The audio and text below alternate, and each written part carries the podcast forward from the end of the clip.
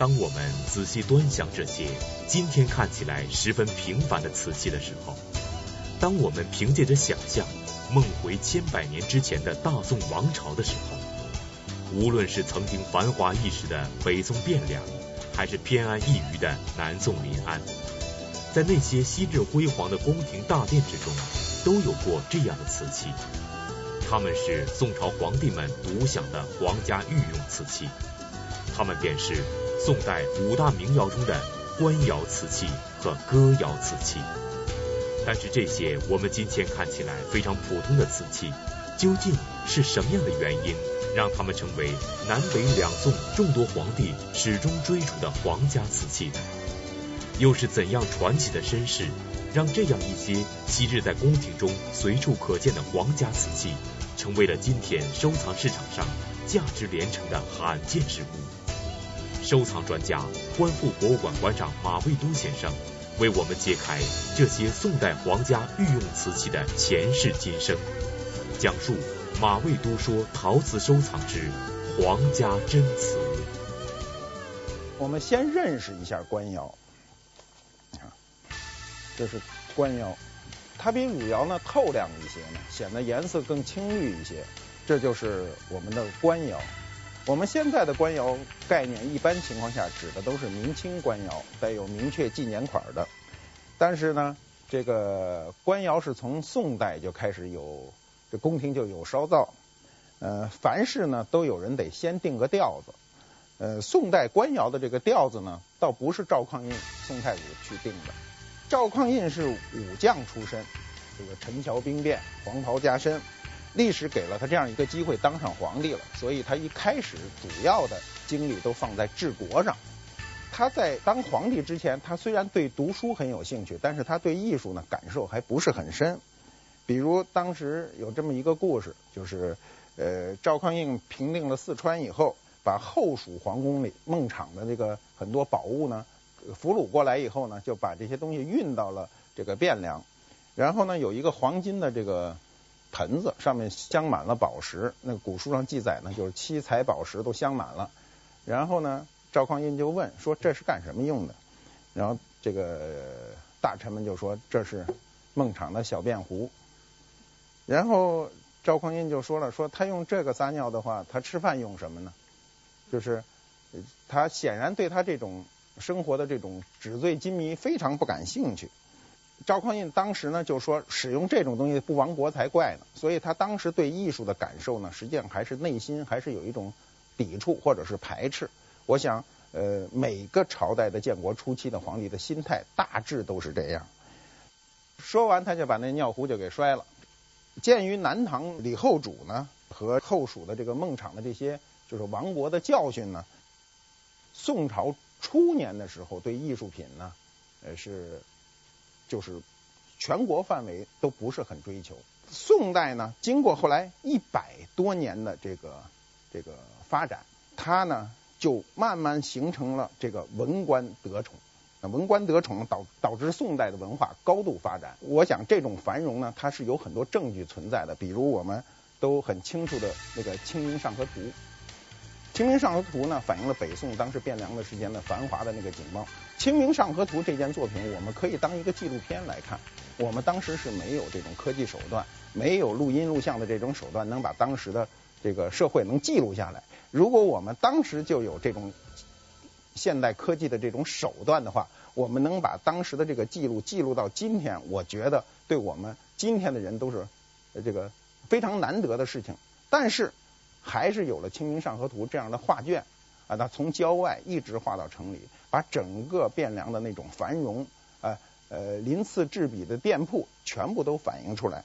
那么它当时有客栈、有民居、呃有店铺、作坊，甚至有卖瓷器的专卖店。这些呢都是在唐以前的历史上都不存在的。当民间的瓷器烧制已经如火如荼的时候。隐藏在皇宫大内中的皇家瓷器，它们又是怎样的一种模样？这样非同一般的御用官窑瓷器，它们究竟又来自于哪里呢？首先呢，是北宋官窑。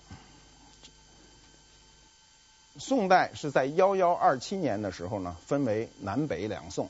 那么北宋的官窑呢是定的主主调子。北宋官窑呢，它是在北宋末年的时候，就宋徽宗时期才开始烧造。首先呢，它是窑址不明。我们都知道，这个黄河啊，历史上多次改变这个河道，每次泛滥的时候都带带上大量的泥沙，将这个旧城以及呃整个黄河下游淹没。这时候呢，有很多文化古迹就淹没在这个黄河故道之下。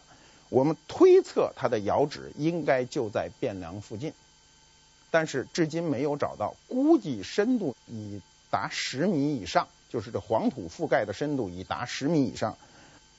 我们看其他能够找到的窑址，比如南宋官窑的遗址。它就离都城非常近，最近的距离不足百米。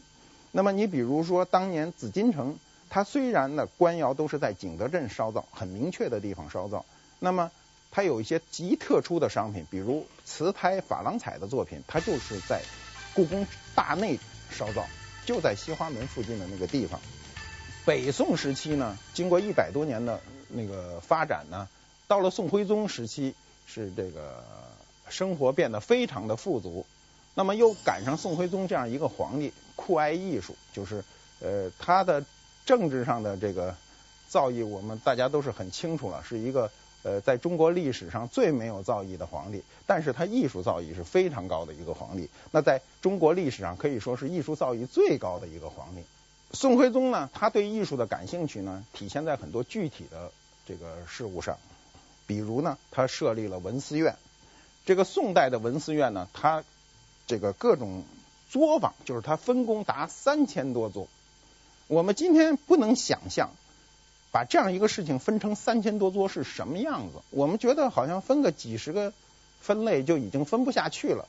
但是不知道他怎么能够把这个呃一个呃做艺术的大作坊分成三千多个门类。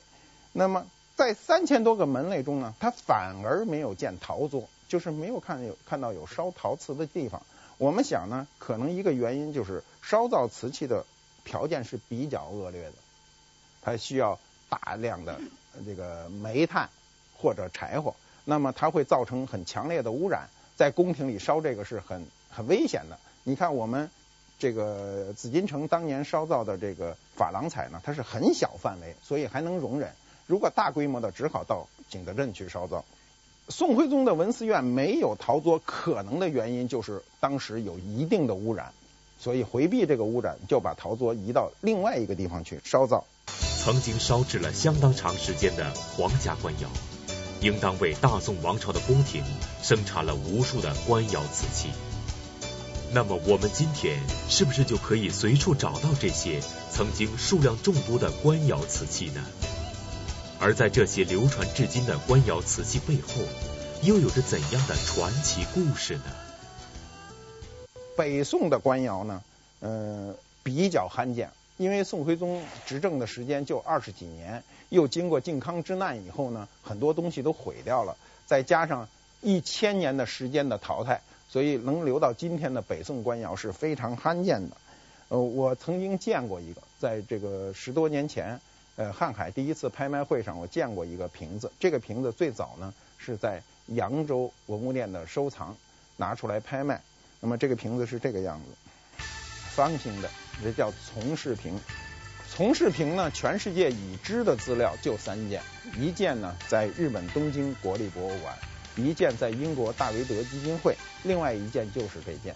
故宫和台北的故宫里都没有收藏这样的从氏瓶。那么。从是什么呢？是一种礼器。过去古代的玉器中有很多从，从呢是礼地的，璧是礼天的。呃，这个从是外方内圆，必是外圆内圆。当时呢，这件从氏瓶呢，我是坚定的认为这件东西是真的，是北宋的。那么，呃，很多专家还有一些嗯其他的社会上其他人呢，都认为这件东西可能存疑，可能不真。还可能是明代烧造的，那么我当时就是比较执着的认为这个东西一定是真实的，就是北宋的。我们能够在有生之年看到这个东西是非常不容易的。我觉得它工艺上有很多特征是我们这个呃容易忽略的，比如说它是一个内圆外方的一个瓶子。你拿起这个瓶子看的时候，你从里面看它就是圆的，外面看是方的。但是我们南宋以后再烧造方瓶的时候，就可以烧造外方内方的瓶子了。陶瓷的工艺上拉圆是非常容易的，一拉就成型了，搁到轮盘上，只要随着那个呃轮盘一转就拉成圆的，是非常容易的。但是做方的就需要要有模具，要把它一点一点拼接起来。在北宋的时候，这个工艺可能还不够那么先进，所以它先拉成一个圆的，然后它再单做四个三角粘在上面，最后挂上釉去烧。那么从工艺角度上讲呢，就能看出这个东西是比较久远的一个艺术品。那么这在当时呢，很多人不认为这个，觉得哦，这个后人为什么不能仿呢？我们知道，仿一个有价值的东西，一定要有一个。主观的愿望，主观的愿望是什么呢？就是说我要为什么？比如说，我就想造假。历史上确实有这种人，就是想造假，造出来这个假呢，欺世，显示我个人的一个成就，没有其他更多的目的。那么，另外一种目的，绝大部分造假的目的都是为了盈利，就是说我要造一个东西。一定要盈利，不盈利我就不能造这个东西。那么他造的时候，他有一个问题，就是成本问题。如果你造假造假的成本高于真品的成本的时候，这个造假就不会存在。这个原因就导致了我们造假的集中都在收藏热的时期，就是我们说过的北宋、晚明、康乾盛世、呃同光中兴到民国初年以及现在。我们历史上的所有的造假品都在这这五个时期。宋代的官窑，在宋代是没有人造假的，没有必要，当时没有这个市场。那么到了明代的时候呢，明代人的收藏，晚明时期的收藏，他追逐的对象不是宋瓷，所以也几乎没见这个造假。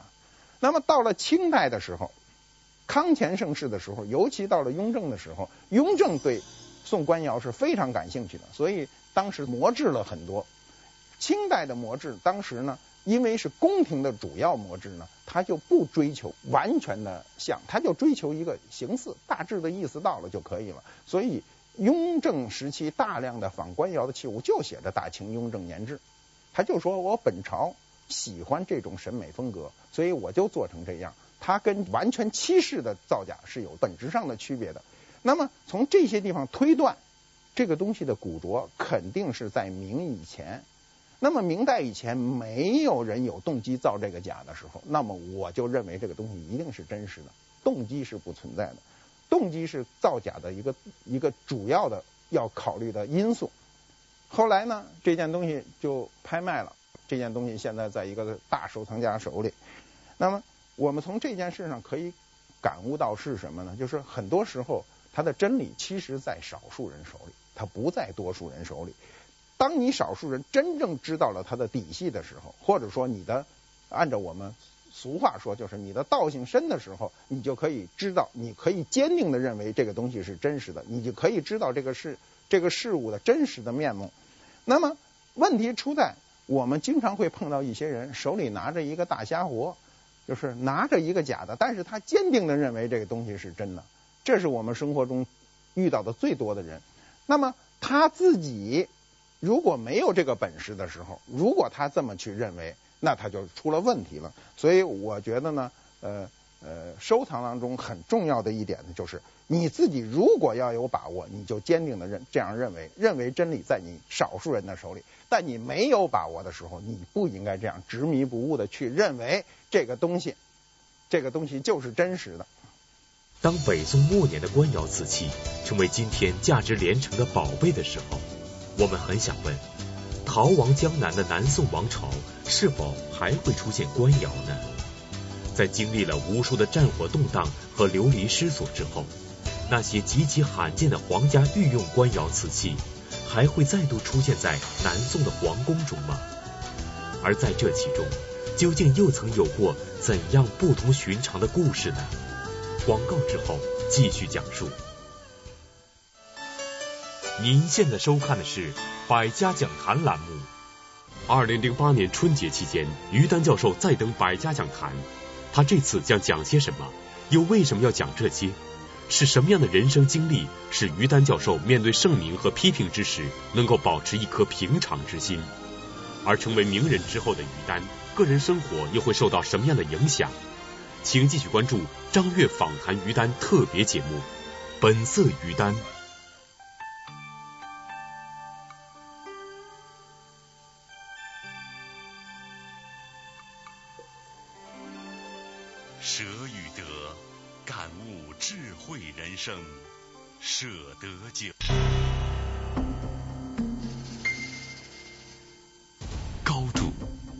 决定视野，角度改变观念，尺度把握人生。中央电视台科教频道广告。由上海中视国际广告有限公司独家代理。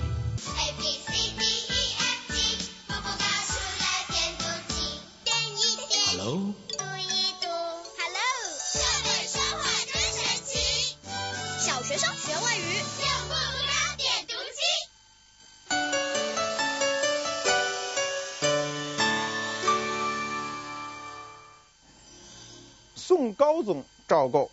是南宋的第一个皇帝，他当时抵达杭州的时候，就是他中兴渡江的时候，他是二十一岁，二十一岁已经是成年人了，对年轻时候的那种富足生活有了极深的印象。他到了杭州以后呢，还是非常怀念自己过去的生活，那么怀念北宋那种奢靡的生活。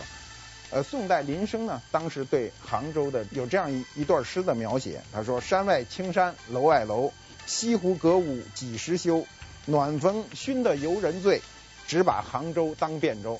呃，赵构是试图把杭州建成像汴梁一样的城市，体现当时大宋王朝的一种精神。那么，从陶瓷烧造上讲呢，南方的条件比北方相对来说这个时期是优越的。那么当时它有越窑，有龙泉，有这个秘色。这样的瓷的做底子，所以他想烧官窑呢，他就上手很快。所以在南宋初年，很快就把官窑像模像样的做出来了。尽管它跟北宋官窑有所区别，但是它大体的样子做出来了。当时北宋的时候，金人把北宋的所有名贵的东西都一股脑的运到东北去了。那这里包括了当时的官窑，所以南宋当时呢，恢复它这种呃祭祀的时候呢，很多礼器不存在。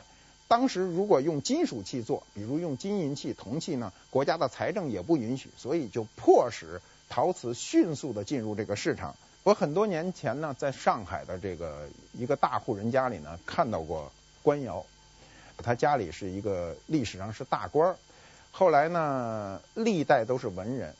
我知道消息以后去他他那儿去看，一去看呢，东西琳琅满目，当然有很多东西是一般的，但也有很多东西是非常重要的东西。那我当时看到的就有官窑，有歌窑，什么都有。然后我就试图跟他贴近，想买他的东西。那买他的东西的问题是，他很多东西他想卖的呢，我不太想买；我想买的呢，他又不想卖，因为他每件东西的故事不一样。他每件东西的背景不一样，也就牵扯到他个人的感情不一样。他个人的感情不一样的时候，有的东西他就不愿意卖。比如他有一个官窑小喜子，还有一个歌窑的小瓶，然后他拿出来给我看，他说这是我们家里最重要的传家宝。上来就跟我说，你知道宋代五大名窑吧？那时候人不像今天，大家都是都说的都是头头是道，谁都可以说啊五大名窑，汝官哥钧定。可当时不是。每个人都知道的，大部分人都不知道五大名窑是什么。他知道，他跟我说：“你看，这是官窑，这是歌窑。”那么，我就想买他这两件东西呢。他说：“这两件我是不卖的，我别的是可以卖的。”呃，我就没有买成，我就走了。后来以后，每次到上海出差呢，都要上他们家去聊聊天啊，喝喝茶呀，然后跟他去磨。最后呢，他同意我呢，就说你可以买一个。这两件东西你可以挑一件东西，我卖给你，但我不能都卖给你。这对我来说是非常难的，因为我们在那个时候想碰到像官窑、歌窑这样重要的器这个藏品呢，是非常不容易不容易的一件事。我非常想就是一次把两件东西都买到，我就跟他磨，他说不行，我已经违背了我的初衷。我原来的意思就是说我。只能卖你，就一件都不卖你。我今天已经开了口子，让你挑一件，你不能再得寸进尺。我想是啊，我不能得寸进尺啊，所以我的问题就出现了，我要在两个里头选择一个。这时候有一个问题，就是我选择哪个？我觉得哪个都好。我拿起这个时候，我就觉得那个好；当我拿起那个时候，我就觉得这个好。然后我心里就很痛苦。我这时候意识到人生一个问题。人生的问题很大程度上不是在选择，是在放弃。我现在要放弃一个，我要这样想呢，就想的比较通。我当时想选择是很困难的，因为两个都好，对吧？但是问题是我现在一定要放弃一个，就跟你同时喜欢两个女孩，你一定要放弃一个，你才能结婚。不是说你在这两个里挑选一个，你一定要放弃一个。那么我我就。按照一个常规的思路想哈，就按照顺序也是汝官歌均定，汝窑咱就不想了。那么官窑和歌窑同时出现，那我按照顺序我就先买官窑吧，我就把这官窑就买了。呃，现在还在呃官府博物馆里展出，随时都可以看到。我觉得就是人生的在收藏当中呢，很容易碰到很多具体的问题。如果你多想一层，人生就有所得。比如我说的，就是在。当你发现有矛盾、有冲突的时候，你一定想方设法放弃一个，这样你人生才能迈出一步。在今天的收藏市场上，我们是否还可以找到这些曾经尊贵无比的官窑瓷器呢？历经了千百年沧桑的他们，今天究竟又都栖身何处呢？从这个官窑收藏的可能性上讲，北宋官窑收藏的可能性是非常低的。因为一千年以来，北宋官窑一直是在至高无上的这样一个地位，所以北宋官窑大部分都进了世界级的博物馆了。一进入博物馆，我们就知道流通的可能性微乎其微了。那么，嗯，北宋的官窑喜子有没有卖过呢？卖过。我们看这样一个图，这件官窑喜在一九八九年呢，呃，香港苏富比拍卖的时候，成交价是两千两百万港币。你注意这个时间哈，将近二十年前。是两千两百万港币，当时是中国瓷器的世界纪录，这个纪录保持了很久。当时人的审美，八十年代以前的人的审美是对艳俗的藏品呢，还不是很重视，重视的一定是这种高古的。所以这个宋瓷呢，在当时的记录都非常的高。后来到九十年代，到进入二十一世纪的时候呢，因为大量的新藏家出现，新的藏家的审美呢是。从由简单到复杂的一个过程，简单的审美就是怎么看着漂亮，我就愿意多花钱。那么在宋官窑这样高高等级审美的藏品面前呢，新藏家都不太愿意出钱，所以后来的记录就被这些明清的粉彩呀、五彩呀、斗彩呀，在不停的在刷新。那么我想早晚有一天，可能不需要很长的时间，人们的审美会回归于本来的面目，宋代的官窑一定会重新。确立他江湖老大的地位。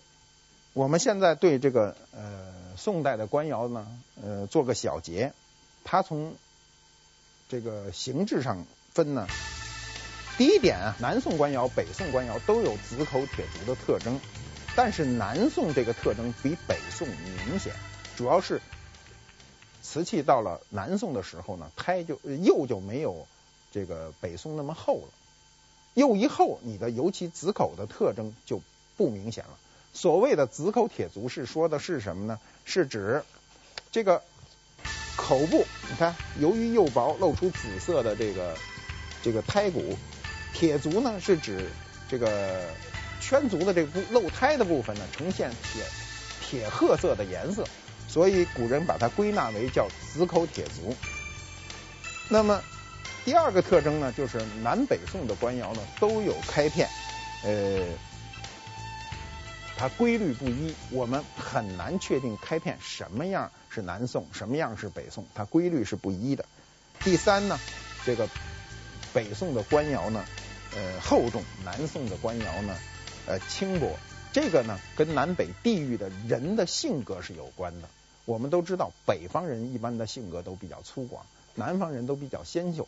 那么北方人跟南方人到一起呢，注重点有时不同。所以在瓷器烧造当中呢，北宋的瓷器一般来说胎都烧得厚重一些，南宋都轻薄一些。所以在分别南北宋的时候呢，仅胎体这一条就可以准确地分出南北宋的差距。那么我们理解这样的社会背景呢，呃，与呃是对瓷器鉴定是有好处的。宋代的这个官窑，尤其这种青色的这种官窑，到了元代就戛然而止，一下就停住了，因为它跟社会的背景发生了冲突。就是为什么我们宋代的官窑到了清代才开始有皇宫主动的去临摹，就是因为它时代的背景的变化。同样作为宋代皇家御用瓷器的歌窑瓷器，是宋代五大名窑中最为神秘的一种。那么，在他的身上究竟有着怎样不解的谜团？而这样一种非同凡响的皇家瓷器，究竟它又与刚才所说的官窑瓷器有着哪些不同？我们又该如何分辨呢？歌窑是与与官窑类同的一个一个窑口，而且非常接近。呃，它也有紫紫口铁足的特征，也开片。那么它有多接近呢？我们看一下图片。歌窑和官窑的接近程度呢，在有时候连专家都分辨不清，有时候区分它确实是一个很困难的事情。歌窑是中国古代陶瓷，尤其五大名窑中遗传最多的窑。它为什么呢？是因为它史书上的记载都不太详。嗯，窑址呢，歌窑的窑址至今不明。那么有人说它的窑址呢在杭州，有人说在河南，有人说在景德镇。还有人说在龙泉，就是窑窑址不明，到现在没有真正挖出这个窑址来对比。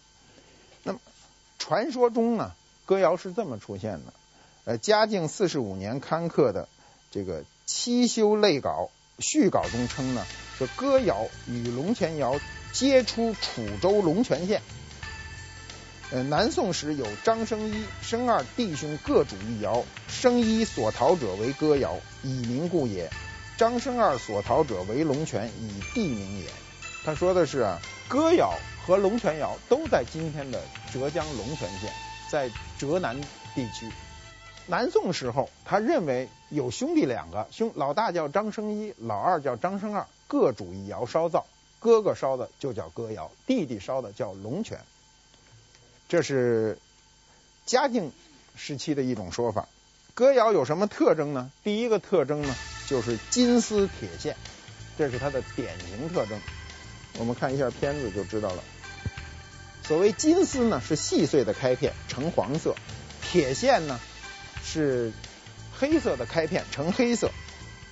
那么金丝铁线呢，在古代还有一种说法叫文武片。哎，指的是开片的大小，因为一般到金丝这块呢，开片都比较细小；到铁线都是大块的。金丝铁线呢，它这个特征呢，实际上是陶瓷烧造中的一种缺陷美。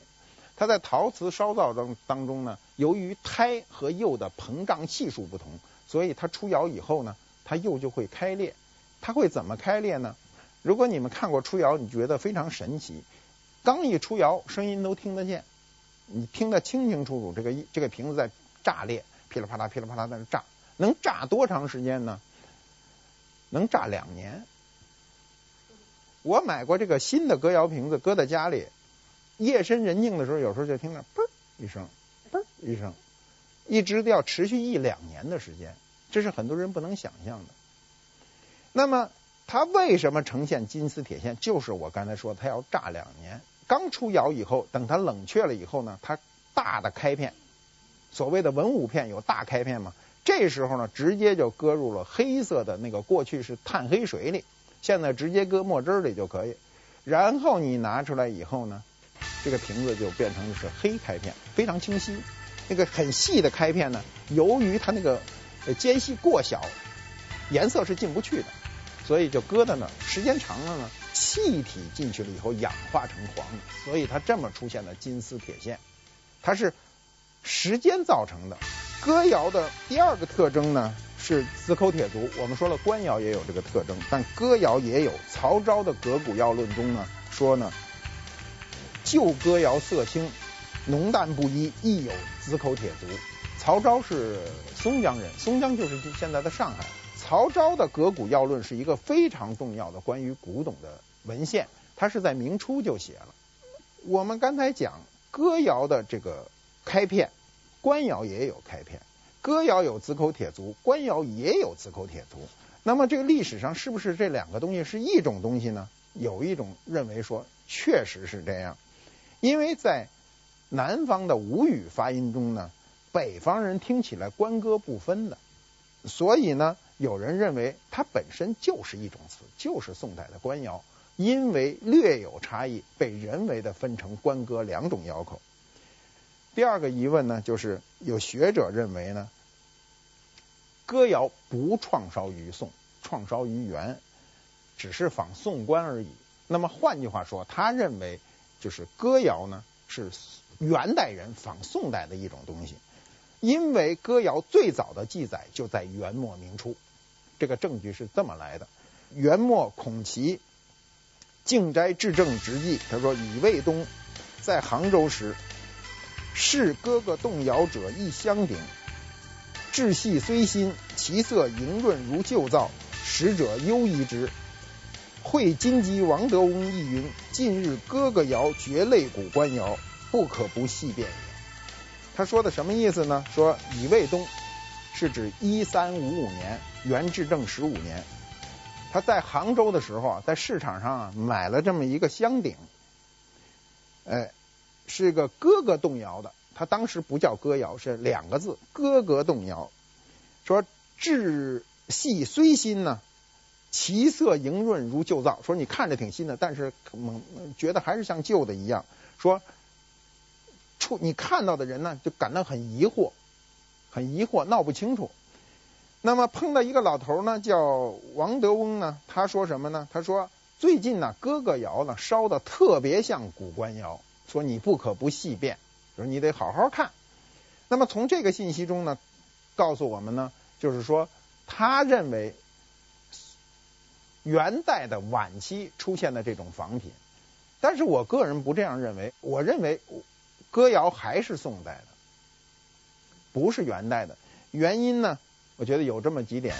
第一点呢是造型，就是我们看到的歌窑跟官窑的造型没有大的区别，没有看到一种极特殊的歌窑超过了历史的局限。比如它是元代的特征，造型特征，但是它是歌窑，没有碰到，碰到的歌窑都是跟宋代的造型是很一致的。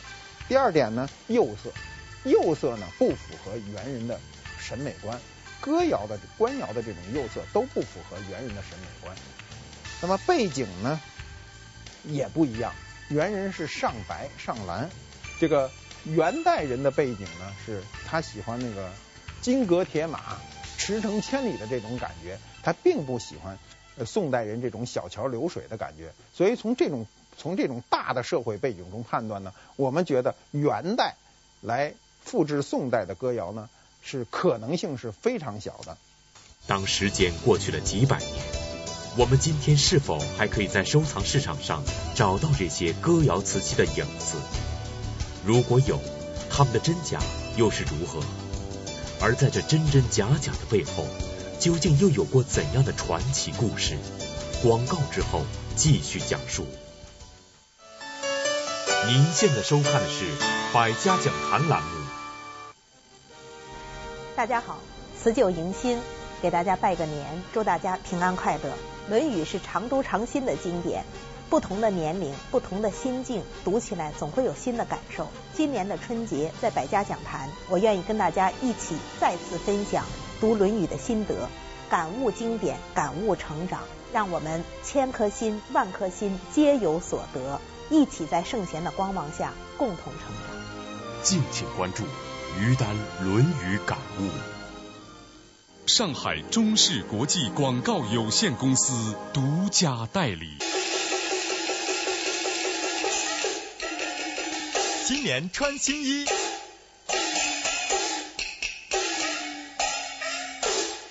七匹狼男装迎新春优惠促销活动火热进行中。高度决定视野，角度改变观念，尺度把握人生。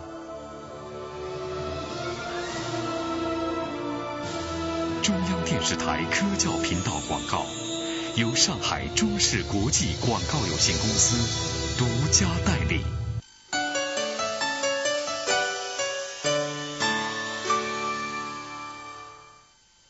窑的这个存世量还是比较大的，嗯呃，因为呢，嗯，这个明代的早期呢有仿制烧造，就是宣德时期，尤其到了这个。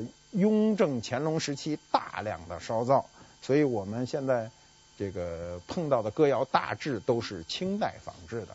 我在早年买过一个嘛，这个那时候北京的市场，呃还不像这么完备，在这个现在的北京古玩城，当时还是铁丝网围着的那种木板房。我记得那天很清楚，我转了一圈什么都没买到，然后有个妇女抱着孩子就冲出来跟我说说，呃马先生，我这个瓶子你还是要了吧。因为我刚才看了一眼，我没要，我嫌贵嘛。他说我便宜你点，你也多出点，你就要了吧。这个我们在这儿生活挺不容易的。然后我在那种情况下，我就买了这个歌谣瓶。我买了以后呢，后来的问题跟我想象的就有点不大一样了。就是我那天去逛市场的时候是借了别人的一个书包，然后当时对这个艺术品的那种。珍视的程度不像今天，今天买什么都很郑重的包装起来啊，当时都很随意，拿张报纸一裹就搁在书包里。搁在书包里的时候，等我走出了这个这个商店，走到马路边上的时候呢，准备上车的时候呢，就觉得肩膀一松，然后那个东西就是那书包就掉地上了。怎么掉地上呢？那个书包的背带呢？由于书包不是我的，我不知道它背带中的缺陷。它原来是一种半圆的铁环，那种书包它褪出来了，所以它就掉在地上了。那么尽管不高，但是我清晰的听出了一声声响，那个声响是一个很不吉祥的声响，但是不是很惨烈。然后我就坐在马路牙子上，然后呢也不敢打开看，就坐那垂头丧气。我记得有一个人过来跟我说：“哎，打开看看，打开看看。”就还是让我看一看。然后呢，我就捏着那个报纸啊，就听见声响了，就嘎啦嘎啦嘎啦酥的。歌谣很有意思，在强震动下呀，我那个恰到好处的震动呢，使它没有碎，但是它酥了。我就小心翼翼的搁在我们家那个柜子上，多少年我都不敢碰它。每回拿的时候都觉得这个东西要散了，嘎啦嘎啦响。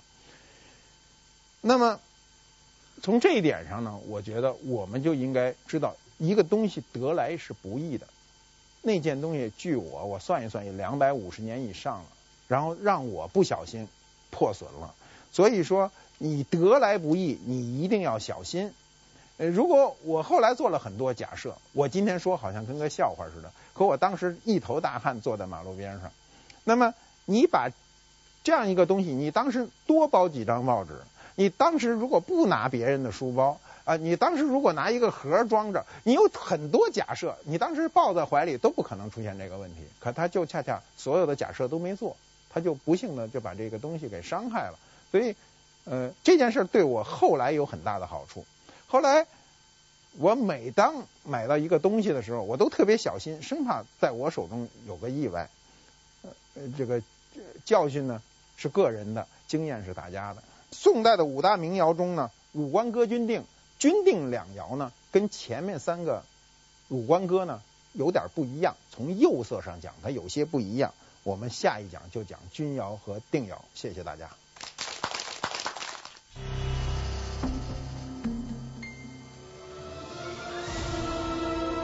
中央电视台科教频道广告，由上海中视国际广告有限公司独家代理。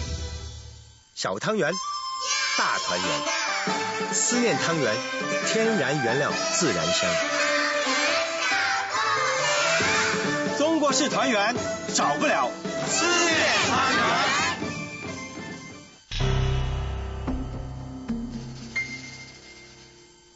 高度决定视野，角度，改变观念，尺度，把握人生。